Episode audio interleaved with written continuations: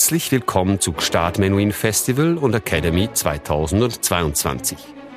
Ein paar Minuten, um mehr über unsere Konzerte zu erfahren. Schubertiade 1, Eberle, Gabetta und Chamayou. Sie gehören zu den Künstlerinnen und Künstlern, die man immer wieder gerne hört und die im Verlaufe der Jahre durch ihre Treue und ihr herausragendes Talent zu einer echten Familie geworden sind. Gstaad Menuhin Festival und Academy setzt das von Gründer Yehudi Menuhin gepriesene Ideal des gemeinsamen Musizierens unter Freunden in dieser so besonderen Umgebung ununterbrochen fort.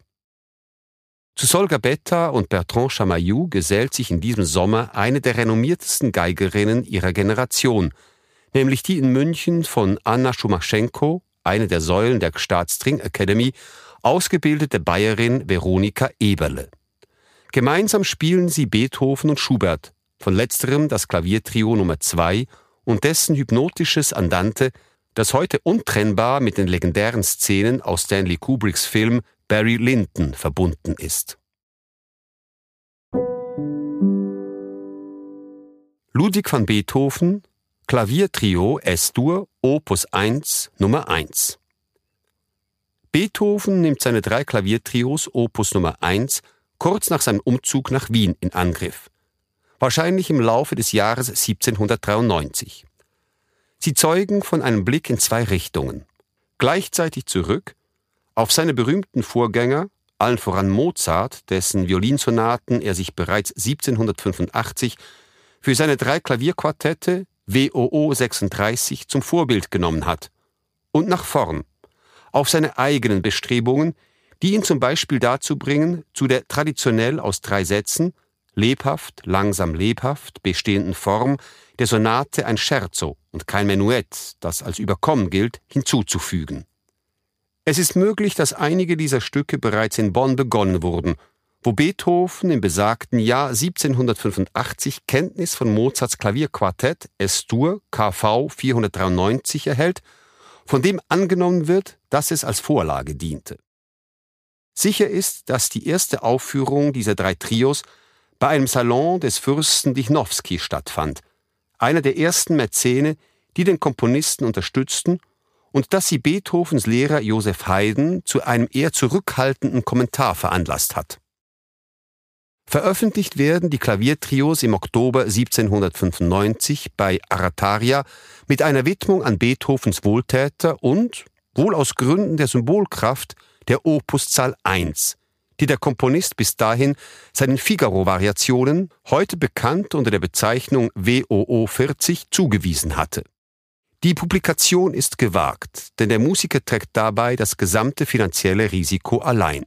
Doch wie sich herausstellt, hat der große Haydn mit seiner Vorhersage, das Wiener Publikum werde von den stilistischen Kühnheiten des jungen Tonkünstlers überfordert sein, Unrecht gehabt. Mit dem Erlös aus über 250 verkauften kompletten Zyklen, etwa 700 Gulden, kann sich Beethoven den Lebensunterhalt für ein ganzes Jahr in der kaiserlichen Hauptstadt sichern. Franz Schubert, Klaviertrio Nummer 1 B-Dur, Opus 99, Deutsch 898. Mit Beethoven hat sich Schubert zeitlebens beschäftigt. Er hat ihn geliebt und gleichzeitig beneidet. Er hat seine Kompositionstechnik studiert und ist an ihr verzweifelt. Beethovens strenge Behandlung der Form und seine Reduktion der musikalischen Mittel auf ein Wesentliches mussten auf dem vor Melodien überlaufenden Schubert als Hindernis wirken. Für Schubert war die Gattung Klaviertrio neben dem Streichquartett eine zentrale Gattung seines kammermusikalischen Schaffens. Warum sich Schubert mit der Gattung Klaviertrio erst nach 1827 ernsthaft auseinanderzusetzen begann, ist nicht allein auf Beethovens Tod zurückzuführen. Dennoch finden sich, vor allem im Klaviertrio in S, Nummer 2d 929, das etwa zur selben Zeit im November 1827 entstanden sein dürfte, zahlreiche Zitate aus verschiedenen Werken Beethovens. Bereits die ersten Takte des Klaviertrios in B, Nummer 1, D 898, zeigen Schuberts neuen Weg, melodisches Material in das Zentrum musikalischer Entwicklungen zu rücken. Es wäre einseitig, hier ein bewusstes Gegenmodell zur motivisch-thematischen Entwicklung Beethovens herauszulesen. Denn Schubert hat die Stringenz der musikalischen Form mit großer Sorgfalt behandelt. Doch wie auch in seiner C-Dur-Sinfonie, der großen, wird das Lied zum Ausgangspunkt seiner musikalischen Ideen und Kompositionstechnik. Sonntag, 24. Juli 2022. 18 Uhr, Kirche Sahnen. Veronika Eberle, Violine. Solga Betta, Violoncello. Bertrand Chamaillou, Klavier.